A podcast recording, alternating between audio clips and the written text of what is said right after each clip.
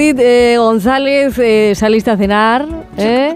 y, y algo, algo te pasó porque no puedes. Em, acciones comunes y cotidianas, nunca sabemos dónde, dónde te pueden llevar ese tipo de acciones, porque a ti lo de salir a cenar y que te acabes comiendo comillas y comillas en una carta más que en un plato, eso no te convence.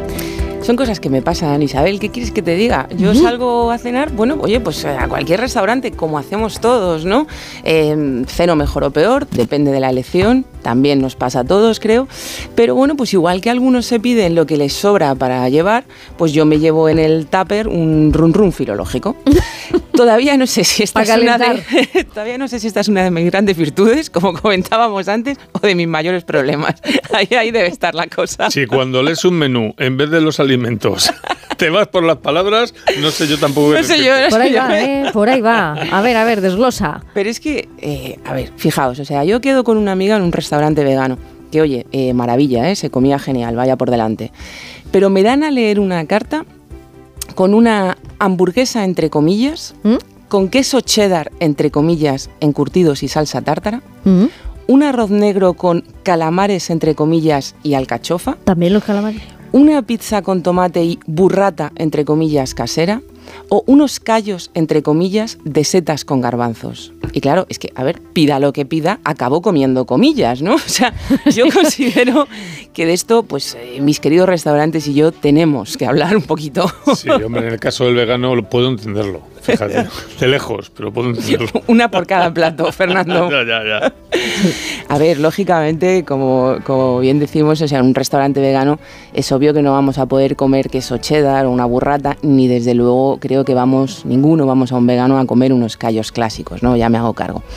Pero hombre, es que a base de poner tantas comillas, uno acaba por no saber ni lo que está comiendo. Que aunque solo sea por tener claros los alérgenos, pues conviene tener una mínima idea, ¿no? Mm, sí, además que eh, te digo otra cosa, están las comillas gráficas, está el gesto que hacemos con las comillas, ¿eh? que hay gente que, que aspavienta por demás, y luego la inflexión que hacemos con la voz demasiadas comillas. Yo creo que sí, que un poquito nos inunda, ¿no? O sea, a ver, hay un pozo de corrección, ¿eh? indudablemente, porque es verdad que las comillas tienen diversos usos en español. Sirven para enmarcar la reproducción de las palabras de alguien distinto al emisor, para introducir citas, fragmentos de otros textos, los pensamientos de algunos personajes en las obras literarias, y sirven, cierto es, para marcar el carácter especial de algún término, alguna peculiaridad de una palabra que la hace distinta del resto de las voces que empleamos en el enunciado ya sea a lo mejor pues porque es un vulgarismo o porque es una voz que se está utilizando en un sentido que no es el suyo, el propio más recto, ¿no?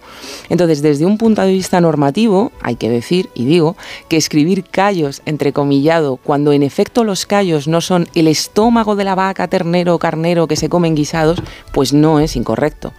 Pero claro, cuando llamamos calamares a una flor que, como tiene el pétalo fino y retorcido, pudiera recordar a un calamar, y hacemos esto en cada plato, pues tal vez es hora de sentarse a pensar en un mejor nombre para esas comidas, ¿no? Mm.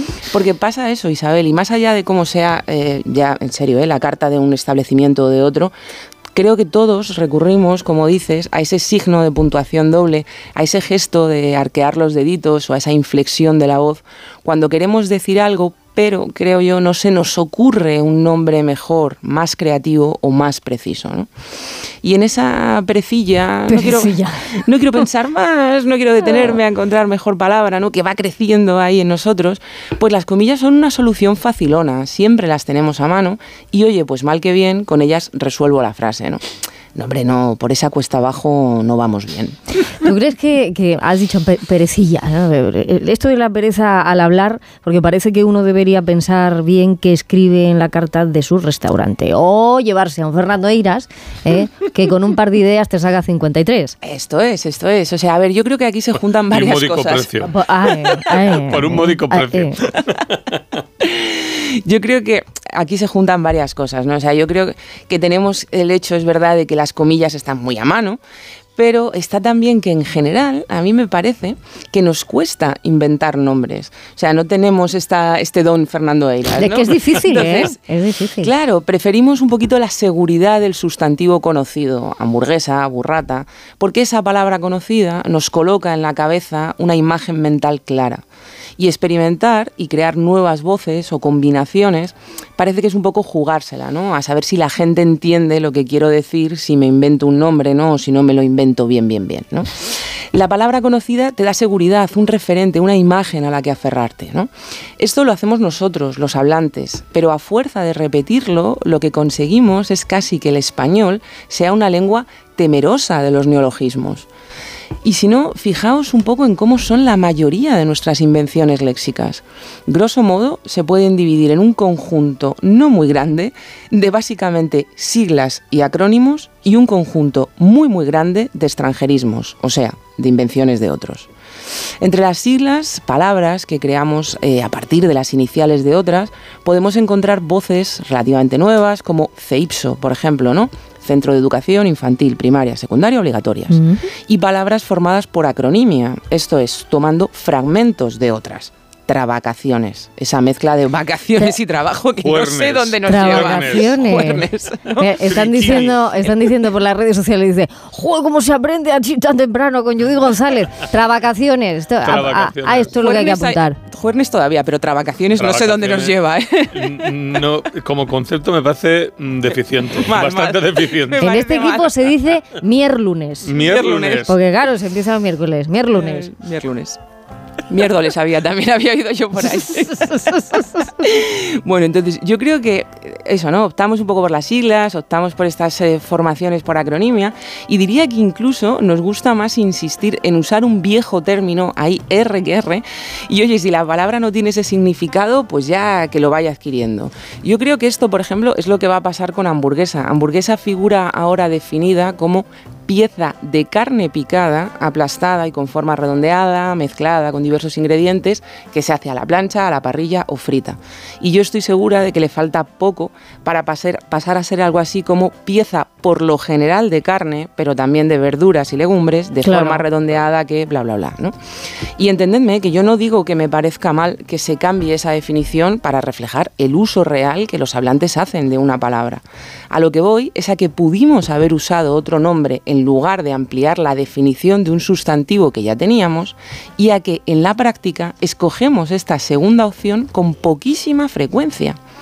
Cerca de mi casa hay un bar que en lugar de tinto de verano sirve distintos de verano. Ah. Y yo lo pido solo por el nombre, por apoyar el neologismo, Fernando. me veo en la obligación. Distintos de verano. Y antes de brindar, claro. Oye, pues si al final se produce ese consenso mágico y tácito, ¿no? Y todos entendemos, como creo que ya está pasando en algunos casos, que palabras como hamburguesa han ampliado su significado, pues genial, una acepción más, maravilla.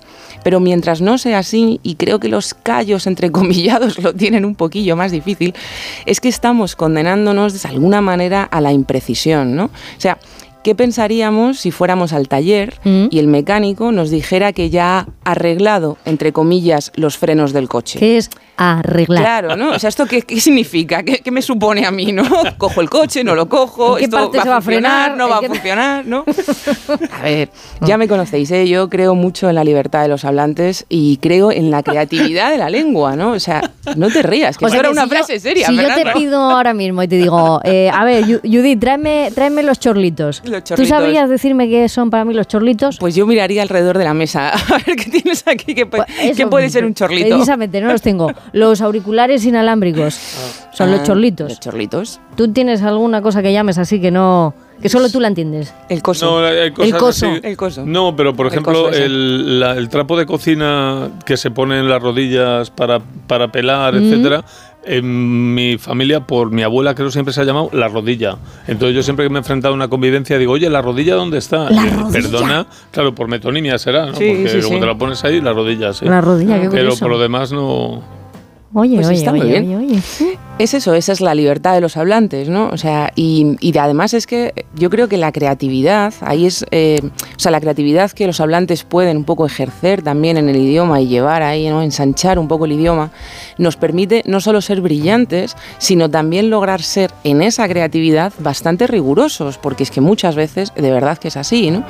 Entonces, oye, pues em, esto... Em, así ya de paso, ¿no? a la que le damos grandeza a nuestra lengua y le damos también rigor cuando hace falta a nuestra lengua, como en el caso a lo mejor de los frenos, pues evitamos, no sé qué os parece, pero es que igual evitamos incluso que nos cobren unas florecillas al precio del kilo del calamar, ¿no? ¿No os parece? No sé, igual convendría. Sí, sí, sí, sí. Ha seguido los puntos suspensivos hasta el precio y ahí es donde se cobran las, las comillas.